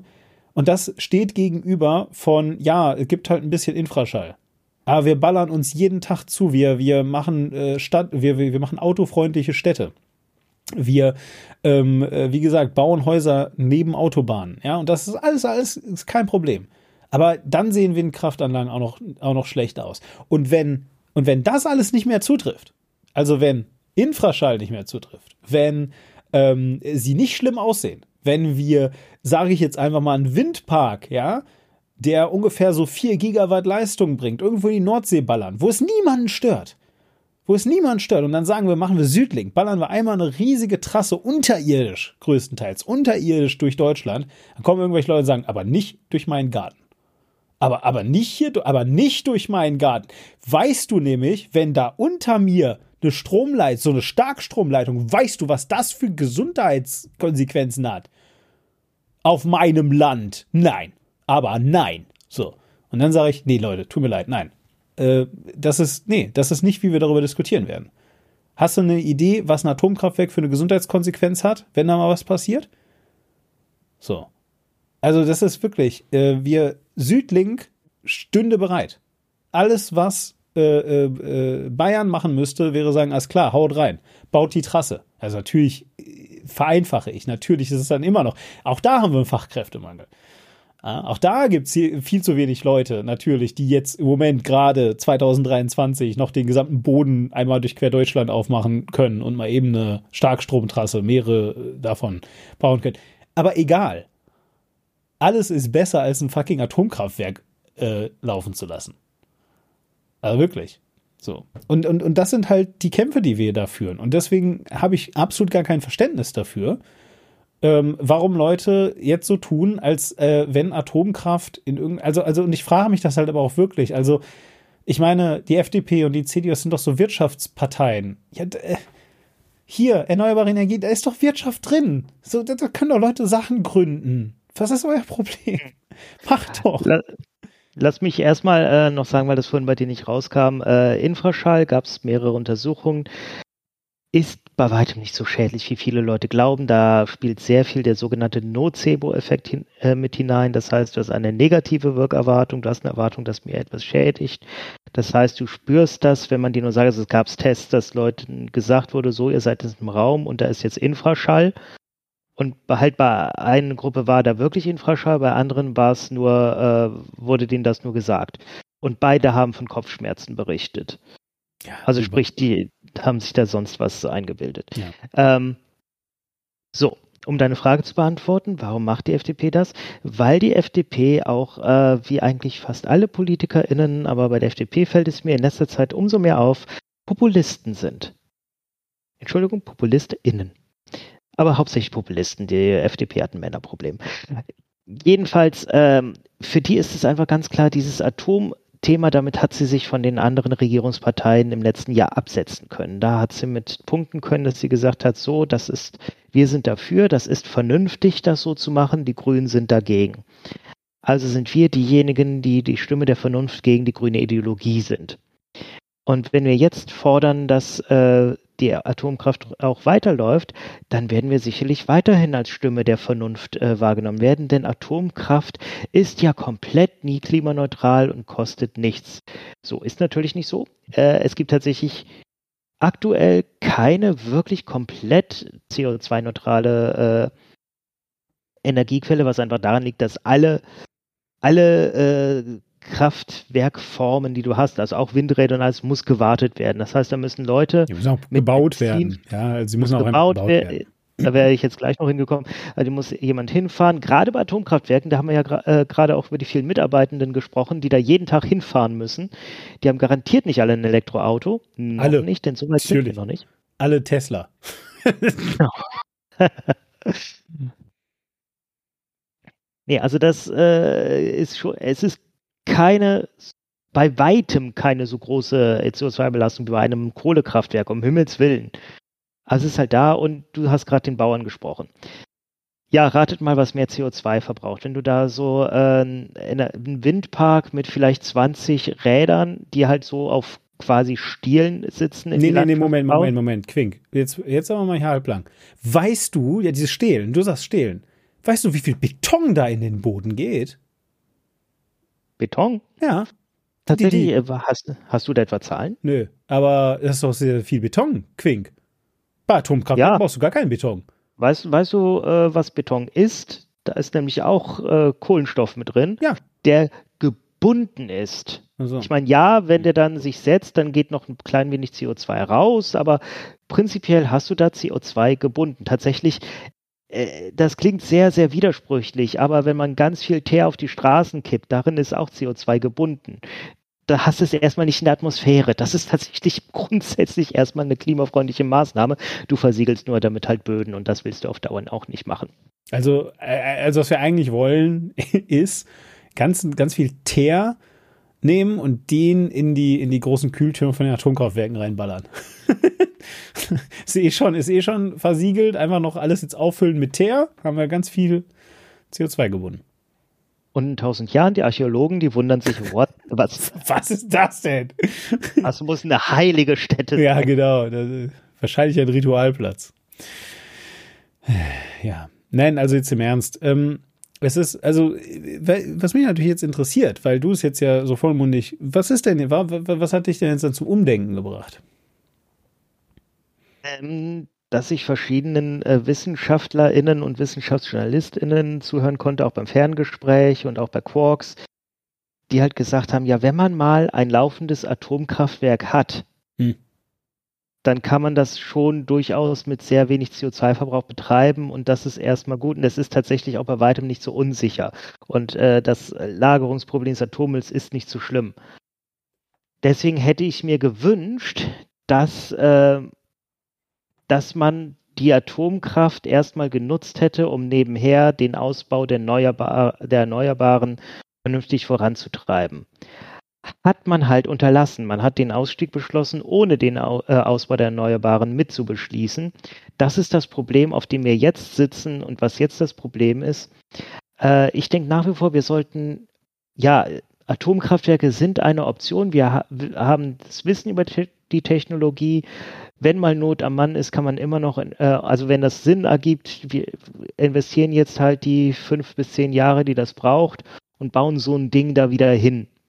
Bei allen äh, CO2-Verbrauch, den das, den das halt mit sich bringt. Wir haben ja auch, wir sind auch in der Technologie ein bisschen fortgeschritten. Wir können jetzt sogar bessere Kraftwerke bauen, die effizienter sind, auf kleinerem Raum, die wahrscheinlich auch äh, dann schneller funktionieren das ist auf jeden Fall eine Option, wo ich froh bin, dass äh, die weiter da ist. Dennoch denke ich, äh, die Kraftwerke, die wir jetzt haben, die sind verbraucht. Die müssen weg. Und äh, Erneuerbare ist auf jeden Fall the way to go. Das ist jetzt das erstmal. Und wir sehen ja auch gerade in Frankreich, ne, wer es nicht weiß, Frankreich hat komplett auf Atomstrom gesetzt. Die haben ohne Ende Kraftwerke, die haben sie lustigerweise äh, großteils an die deutsche Grenze gesetzt, weil sie sich denken, ja, wenn mal was passiert, dann kriegen wenigstens nicht wir das ab, dann kriegt das der Erbfeind ab.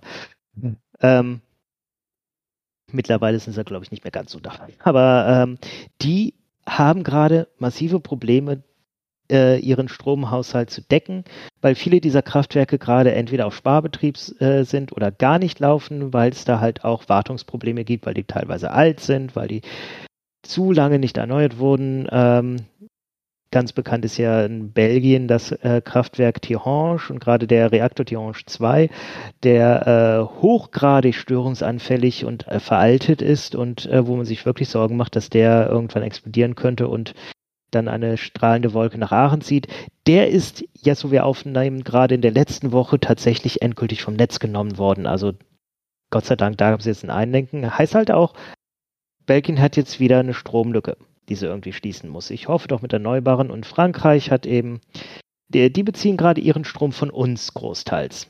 Also nicht nur von uns, auch von anderen europäischen Nachbarn, aber wirklich die äh, kriegen ihren Strombedarf gerade nicht allein gedeckt weil eben, wenn man Atomkraft macht, dann muss man da auch wirklich dauerhaft dahinter sein, dass die Kraftwerke gewartet werden, dass da äh, Mühe und Geld reinfließt, dass die weiterlaufen können und dass man auch möglichst immer neue Technologie irgendwie ran schafft. Das haben die in Frankreich nicht gemacht, weil sie zu so einer dauer, dauerhaften Investition nicht bereit waren.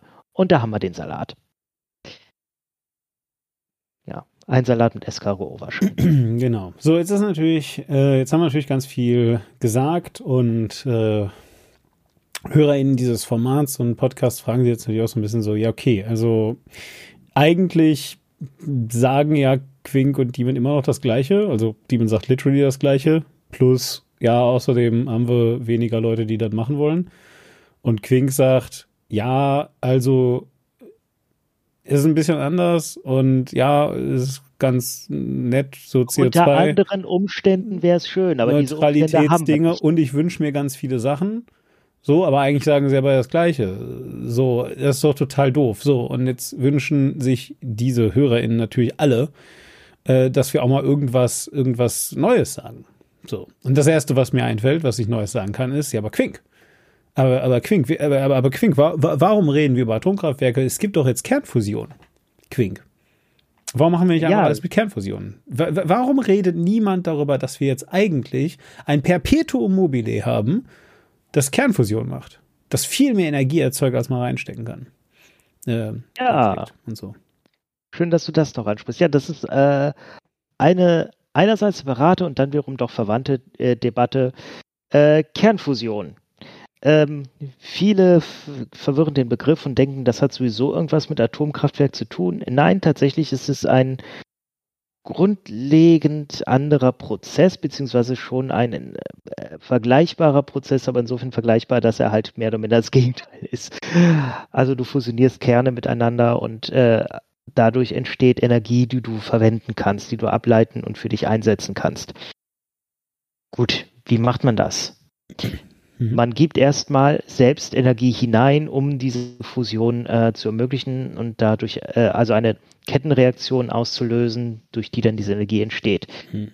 Bisher war es nicht gelungen, so Energie hineinzugeben, dass du weniger Energie reingibst, als du hinausbekommst. Ja, lass mich, ne? lass, lass mich das, lass mich das vielleicht kurz, weil also es ist wichtig, dass man das ein bisschen versteht. Ähm, was man, also der, der, der, der grundlegende Unterschied zwischen, ähm, zwischen dem, also, also zwischen, zwischen Kernfusion und Kernspaltung, das ist übrigens, ja, also man, man merkt schon, dass das auch so von einer, von einer Idee her zwei verschiedene Begriffe sind, aber was eine Fusion, das ist ja irgendwie so Sachen zusammen machen, ja, so zusammendrücken und Spaltung, ah, das sind Sachen auseinander machen. Das ist ja interessant. Also allein das ist schon ein großer Unterschied. Und ihr alle kennt Kernspaltung, also das, was man in Atomkraftwerken macht. Ja, ihr alle kennt dieses äh, coole Experiment mit äh, einem Raum voller voller Mausefallen, ja, von der Sendung mit der Maus. Raum voller, voller Mausefallen, hier sind überall so Tennisbälle drauf, dann wirft man einen Tennisball rein und dann geht einmal eins und dann bach, und überall fliegen dann plötzlich Tennisbälle rum, also Tischtennisbälle rum. So, ja, so das ist so dieses typische Bild, wie Atomkraftwerke funktionieren. Eine Kettenreaktion wird erzeugt und was also gemacht wird, ist, äh, Atomkerne werden gespalten und dabei wird Energie explosionsartig freigesetzt. Die ist ganz heiß, ja, und das macht also im Wesentlichen ähm, dann, also, also dieser, das macht einmal die Strahlung natürlich und vor allem macht es aber auch ganz viel heiß und das erhitzt dann Wasser und haben wir ja gelernt, Turbinen etc., wisst ihr jetzt alles. So. Ähm, was also der Unterschied? Kernfusion, ähm, das ist im Wesentlichen, was die Sonne tut. Und einfach, äh, um es ganz, ganz simpel zu machen, ja, so zu einer Zeit, wo das Universum entstanden ist, gab es einfach tierisch, tierisch viele Partikel und die haben sich ganz, also ja, die, die haben sich dann zusammengefügt, dann gab es irgendwann Gas, haben sich weiter zusammengefügt, dann gab es irgendwann so Gasbälle und so weiter und die sind immer dichter und dichter geworden, weil Sachen Gravitation ähm, bekommen, wenn, wenn sie, wenn, wenn viel Masse auf einem Punkt ist, ziehen sie immer mehr Sachen an und dieses ganze Gas hat sich weiter und weiter und weiter angezogen und ja, der Planet, beziehungsweise der äh, Körper eigentlich, ja, der dieses Rennen hier im Sonnensystem gewonnen hat, ist, ihr werdet es kaum glauben, die Sonne. so. Ja, die hat einfach am aller, aller schnellsten, am aller, allermeisten Masse bekommen. Und zwar so viel, dass diese Masse gedrückt hat und noch mehr gedrückt hat und noch mehr gedrückt hat und noch sich fester zusammengedrückt hat. Und irgendwann, ja, ist, hat sie sich so fest zusammengedrückt, dass es einfach explodiert ist. Und das ist Kernfusion. Da beim Jupiter sagen ein paar Leute, das ist vielleicht äh, eine, eine Sonne, die es geschafft hat. Genau, das ist wahrscheinlich eine verunglückte Sonne. Ja, und wenn wir aber das sagen, dann ist das auch immer noch sehr weit weg davon. Also es ist nicht so, dass dem Jupiter noch so zwei Atome gefehlt hätten und dann wäre eine Sonne geworden. Ja, sondern ist immer noch, also der ist immer noch im Vergleich zur Sonne super massearm, aber trotzdem, ja, also der Jupiter ist natürlich im Vergleich zur Erde beispielsweise sehr massereich. So, ja. So, aber trotz, trotz alledem, also ich will einfach nur sagen, ähm, äh, das ist das grundsätzliche Prinzip. Und natürlich will man jetzt auf der Erde, also man hat auf der Erde auch gar nicht so genug Platz, um eine Sonne dahin zu machen. Ja, wäre auch ein bisschen heiß und doof, weil dann wären wir alle tot. Also hätten wir ein ganz anderes Problem. Wäre aber, ja, man will es natürlich in sehr kleinem haben. Ne? Sehr klein und kontrollierbar und so weiter. Und aus diesem Grund, ähm, was man also tut, ist, man versucht ähm, im Wesentlichen Teilchen zu komprimieren durch Laserbeschuss. So, wie das jetzt technisch geht, kann ich euch wirklich nicht erklären, darum geht es auch gerade hier nicht. Aber es ist einfach nur, damit ihr versteht, was man also versucht, ist, die so eng zusammenzudrücken, dass sie plötzlich äh, explodieren, sage ich jetzt einmal, also sich selbst entzünden und da, da, dabei dann energiefrei wird. Und natürlich, das ist ja, was Quink auch vorhin gesagt hat, braucht man dafür erstmal Energie. Also natürlich, also es ist kein Perpetuum mobile. Es hat übrigens auch niemals jemand behauptet. Also, also keine Forscherin, kein Forscher, die daran arbeitet, hat, hat, hat jemals bekannt gegeben, das sei ein Perpetuum mobile. Aber teilweise lesen sich halt irgendwelche Nachrichten so, weil die Leute das halt nicht so ganz raffen, ja. So, dann liest man immer von, ja, man muss viel weniger Energie reinstecken, als hinterher rauskommt. Und sofort klingeln halt bei allen Leuten so, was? Hä? Nee. Nee. Nee, das kann, nee. So, und das war auch meine erste Reaktion. So, und dann liest du halt, was die eigentlich gesagt haben und niemand sagt das. also, so, die sagen halt einfach nur, das funktioniert jetzt. Habe ich auf Twitter auch eine schöne Diskussion zu, was heißt Diskussion, einen kleinen Austausch gesehen von, ich glaube, es war eine AfD-Politikerin, die gesagt hat, ja, und die Grünen werden sich wieder dagegen stellen, weil die Grünen völlig, äh, völlig äh, fortschrittsavers sind. Ja. Und direkt jemand drauf könnte, oh, diese Ideologin, diese Ideologin. So, ohne dass die Grünen irgendwas tatsächlich gesagt haben. Ja, ja, genau. Aber was die Grünen hätten sagen können, ist, ja, da haben jetzt also diese Laser reingeschossen und es kam mehr Energie raus, als die Laser reingegeben haben. Aber wie viel Energie ist denn in die Laser gegangen? Ja. Das ist nämlich das Ding um die Laser dazu zu bringen, überhaupt Energie da reinzugeben, musste nämlich deutlich mehr Energie reingegeben werden, als tatsächlich im Endeffekt rausgeholt wurde. Die Schlagzeile war wirklich nur die, die was die Laser dann letzten Endes an Energie, an Energie da reingegeben haben, war weniger als die Energie, die entstanden ist. Nur halt, um die Laser zu betreiben war dann wieder mehr Energie erforderlich. Das ist äh, der Florian Eigner, hat es im Ferngespräch bei Tommy Krabweis. Das ist ähm, eine Twitch-Sendung, die es aber auch als Podcast im Hoaxilla-Feed gibt, wenn ihr das nachhören wollt. Hat es da sehr schön äh, beschrieben mit, ja, das war ein amerikanisches Experiment und die Amerikaner sind halt echt gut darin, das, was sie vermeintlich äh, geschafft haben, zu verkaufen. Du, aber ohne Spaß jetzt. Ich, ich will das aber auch gar nicht kleinreden. Ne? Also das sollte jetzt gerade keine Werbung dafür sein, dass das Quatsch ist und dass man das auf gar keinen Fall tun sollte und dass ich da nicht dran glaube oder sowas. Und ich meine, am Ende des Tages geht es ja auch eben darum, also, also zwei Dinge sind halt wichtig äh, zu sagen. Ähm, die die ähm, äh, Eingangsenergie ist ja eine Startenergie. Ja, also das bedeutet, was man, was man versuchen will am Ende des Tages, ist ja äh, auch da wieder eine Kettenreaktion zu erzeugen. Also, ja, äh, das Ganze startet einmal so, also du hast es so stark komprimiert, dass es startet und dann willst du am liebsten nur noch halt Fuel reingeben, nur noch, nur noch Atome reinwerfen, ohne weiter mit dem Laser drauf zu schießen. Das ist ja die Idee. Ja, und ich will überhaupt nicht sagen, dass das unmöglich wäre oder dass das niemals klappen kann oder also dafür kenne ich mich damit auch viel zu wenig aus. Ich will aber einfach nur sagen ähm, und und und natürlich ja sollte es so eine Kettenreaktion, also sollte so eine Kettenreaktion möglich sein irgendwie, ja, in irgendeiner, in irgendeiner äh, Chamber da. Und äh, das, das funktioniert hinterher, sollte das also irgendwie möglich sein. Natürlich, je länger das dann läuft, desto äh, trivialer wird diese Eingangsenergie.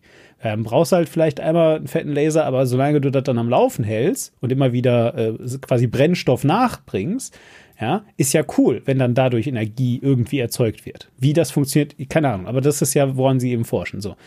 Also von daher alles cool. Ne? Ich sage nicht, dass das, äh, äh, dass das nutzlos wäre oder sinnlos, aber dazu kommen halt noch andere Sachen. Eines davon ist, dass dieses Experiment halt nicht etwa gemacht wurde, ähm, äh, also, also, dass das nur, nur, nur sekundär interessant für die Energieerzeugung ist. Also selbst die WissenschaftlerInnen, die das sehr gehypt haben und die also sehr das promoted haben, wie du es gerade schön gesagt hast, ähm, haben halt eben gesagt, unser, also ja, das kann man bestimmt, da kann man auch Sachen für die Energieerzeugung von ableiten, aber unser Hauptding, was wir gerade machen wollen, ist, wir wollen gerade verstehen, was bei ähm, zum Beispiel Wasserstoffbombenexplosionen passiert, ohne dass wir eine echte Wasserstoffbombe zünden müssen. So, ja, wir wollen das erforschen. Also es geht hier um Waffenforschung in erster Linie. Und das ist übrigens auch wieder ein USA-Ding, weil du halt eben von der DARPA ja, ähm, äh, ganz viel Geld bekommst, wenn du denen irgendwie sagst, das ist jetzt keine Verschwörungstheorie, es ist also auch nicht so, weil, weil Area 51 oder sonst irgendwas, sondern einfach, ähm, dass. Was DARPA ist. Bitte? Du musst kurz erklären, was DARPA ist. Äh, dass äh, die Fans, äh, äh, äh, äh ich kann das nicht aufschlüsseln, weißt du es gerade? Abteilung vom Pentagon, die, so, ja, gut.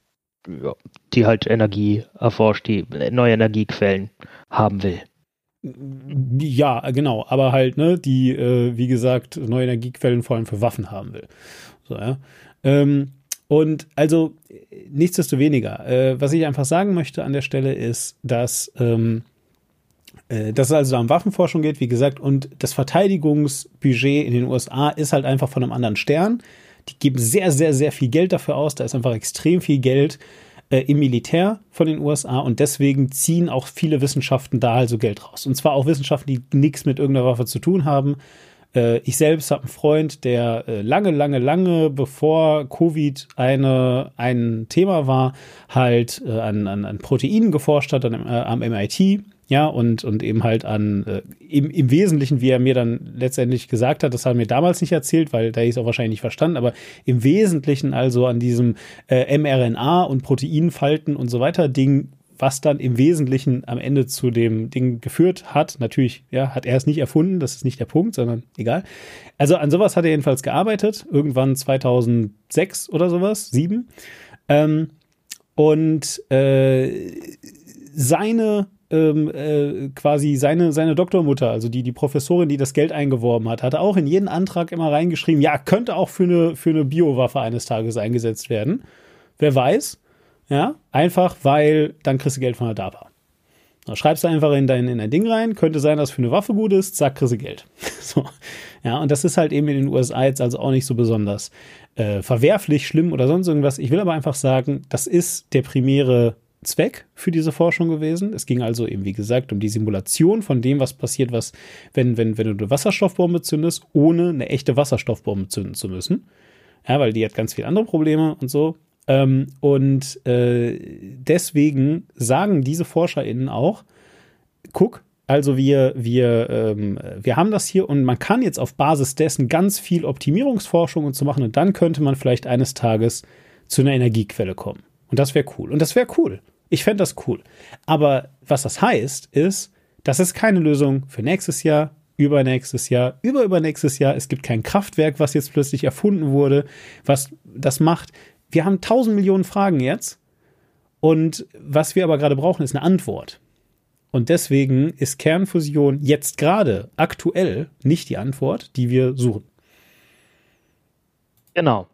Also äh, auch nochmal Bestätigung zu dem, was du sagtest von wegen. Und äh, ich will auch nicht sagen, Kernfusion ist äh, großer Quatsch und daran zu forschen bringt nichts. Äh, Nö, gar nicht. Die, Theorie gibt's ja schon seit, ich glaube, schon seit 100 Jahren oder darüber hinaus. Wir wollen das ewig machen und ich, ich, ich bin auch aufgeregt. Ich finde das super spannend. Wirklich jetzt. Also, als ich es gehört habe, habe ich mir auch gedacht, boah, geil. So. Aber wir müssen ist halt. Ja, aber wir müssen einfach auf dem Teppich bleiben. Wir müssen einfach verstehen, dass nur weil wir in einer Zeit leben, wo alles super schnell geht, ja, das nicht bedeutet, dass wenn wir heute einen Durchbruch haben, wir morgen, also weil wir heute einen Roboter auf den Mars schicken, haben wir nicht morgen den Mars terraformt. Versteht ihr? Das ist der Punkt. Und so tun die Leute aber. Ja, so. Und das stimmt halt nicht, sondern wir haben jetzt einen Rover auf dem Mars, mehrere Rover auf dem Mars rumfahren. So, und die machen da auch coole Experimente und so. Aber das ist, was wir haben. Und das heißt nicht, dass wir morgen da siedeln, dass wir übermorgen da irgendwie eine Zivilisation aufbauen und dass das unser Planet B ist, falls die Erde kaputt geht. Das macht nur der Matt Damon. Ja, das macht nur Matt Damon, ganz genau. Und wird dann für einen Oscar für die beste Komödie ausgezeichnet. Unglaublich. Äh, ich glaube, das war ein Golden Globe. ja, was auch immer. Golden Globe. Aber hast du den Film gesehen? Der war lustig. Der war super witzig. Ich fand, äh, ich habe äh, tatsächlich zuerst das, das Buch gelesen und auch das Buch ist ja schon lustig. Ja, also, also dieser, dieser Charakter, der Hauptcharakter ist ja einfach, äh, ich meine, der ist dem Tode geweiht und so weiter und der macht einfach gute Witze, aber egal. Ich will einfach nur sagen, ähm, das ist Grundlagenforschung. Ja, und das heißt, äh, wir können heute nicht sagen, wohin das geht. Das heißt aber bei weitem bitte nicht, dass man damit aufhören soll. Das heißt einfach nur, äh, dass diese Grundlagenforschung parallel zur Lösung existieren kann. Und, und damit will ich mein Abschlussstatement für heute eigentlich gerne machen. Diese Lösung ist garantiert nicht Atomkraft. Äh, um kurz das Thema Kernfusion da abzuschließen, ähm, bis wir zu einem tatsächlich funktionierenden Prototypen kommen, dauert es noch mindestens 10, eher 20 Jahre. Und dann muss der auch noch marktreif gemacht werden. Also wahrscheinlich äh, gut 30, 40 Jahre, bis wir tatsächlich irgendwo ein Kernfusionskraftwerk werden stehen haben, das auch funktioniert. Genau. So. Und DARPA steht für Defense Advanced Research Projects Agency. Super. Wisst so, Bescheid. Mein, mein Abschlussstatement wäre äh, Atomkraft. Nein, gesagt, nein, Entschuldigung. Gut, dass, gut, dass wir das Wissen darüber haben. Mhm. Gut, dass wir im größten Notfall nochmal so ein Kraftwerk bauen könnten, wenn es denn sich erweisen sollte, dass das die beste Option ist. Gut, dass die Kraftwerke jetzt vom Netz gehen. Was für ein absoluter Blödsinn, dass die FDP da jetzt einfach nochmal draufhaut. Wie gesagt, meine Einschätzung ist wirklich, dass die einfach glauben, äh, wir konnten damit in der Vergangenheit punkten, dass wir da die Stimme der Vernunft waren. Lasst uns weiter so tun, als wäre es immer noch die die Stimme der Vernunft, wenn man sagt, lass uns das weitermachen. Das ist einfach nur ein Ausnutzen einer in Teilen vergifteten Debatte, nämlich einer Debatte, die sagt, die Grünen wollen aus Ideologiegründen nicht, dass Atomkraft weiter genutzt wird. Wenn einfach der Fall ist, die Atomkraftwerke, die wir haben, die sind für eine Weiternutzung nicht wirklich äh, gemacht. Die sind darauf nicht ausgelegt. Es ist einfach nur vernünftig, jetzt wirklich einen Schlussstrich unter unsere bisherige Atomkraft zu ziehen. Es ist unbedingt erforderlich, dass wir im Zuge dieses Schlussstriches ganz, ganz, ganz massiv viel Geld, Zeit, Mühe daran investieren, die neuen, äh, die erneuerbaren Energien hochzufahren äh, und natürlich auch nochmal ordentlich Forschung in, ähm, in Speichertechnologien zu setzen. Ne? Diemen hat vorhin ähm, die ganz tollen äh, Fortschritte, die durch die Elektrofahrzeuge kamen, äh, erwähnt. Es ist tatsächlich so, so ein, äh, so ein Akku aus einem Elektroauto. Wenn der nur noch so zu 80 Prozent sich laden lässt, dann willst du den im Auto nicht mehr haben. Kannst du ausbauen lassen und kannst du im Haus äh, nutzen, um zum Beispiel die Energie aus deiner Solaranlage auf dem Dach zu speichern, dass du nachts noch Energie aus deiner Solaranlage hast. Das ist tatsächlich relativ einfach und möglich. Du findest äh, auch Leute, die das machen. Das ist eben auch nochmal so ein Problem, wo ja uns der Fachkräftemangel ein bisschen äh, dazwischen funkt, dass äh, wir sehr viel mehr Leute brauchen, die solche Anlagen installieren können. Wie dem auch sei, Atomkraft, äh, ja, danke, war nett, jetzt aber tschüss. Das wäre eigentlich mein Schlussstatement. Brauchen wir, äh, ja gut, brauchen wir erstmal nicht mehr, wenn wir uns denn wirklich jetzt auch die Mühe machen und gerade in diesem Jahr, bevor der nächste Winter kommt, die anderen Energien ausbauen. Und das sollte eigentlich der Punkt sein, wo die Debatte hingeht. Wie schaffen wir es, möglichst schnell ganz viel andere Energieträger auszubauen? Wir haben es gerade mit den LNG-Terminals gesehen, dass wir drei Terminals innerhalb wirklich fantastisch kurzer Zeit operativ gekriegt haben. Wir hatten nichts wir haben die aus dem Boden gestampft, jetzt sind sie da. Das geht auch mit Erneuerbaren. Und damit, das ist eine, hoffe ich, hoffnungsvolle Note, womit ich euch in euren Abend, Tag, Morgen, wann auch immer ihr das jetzt gerade hört, entlasse. Genau. Also, liebe Leute, schaltet einfach mal eure Ideologie ab. Ja, versucht äh, so ein bisschen euch dem zu erwehren und den Kopf ein bisschen aufzumachen gegenüber all der Sachen, die theoretisch bereits existieren und die ihr jetzt bekommen könnt, äh, auch heute schon, das wäre, glaube ich, äh, super, super cool. Nochmal, also ich persönlich sehe überhaupt gar kein Problem darin, dass wir auch erneuerbare Energien nicht wirtschaftlich kriegen können macht euch auch bewusst, ganz ideologiefrei geht nicht. Es ist, irgendwas ist da immer bei euch im Kopf hinten drin und äh, steuert das mit. Aber ihr könnt das reflektieren und könnt vielleicht merken, wenn ihr äh, gerade aus einer nicht unbedingt äh, rationalen Perspektive aus eine Entscheidung trefft. So ist es. Also haut rein, HörerInnen. Bis äh, ganz bald und wir äh, freuen uns auch über Kommentare, ob wir nochmal mit dem, äh, ob wir nochmal mit dem Strommann reden sollen. Martin, könnt ihr ja mal einen Kommentar da lassen. Ciao, ciao. Ja, haut rein und wenn ihr jemanden von der FDP trefft, ja, haut rein. Ciao. Da kann mich nicht für verklagen, oder? Das war vage genug.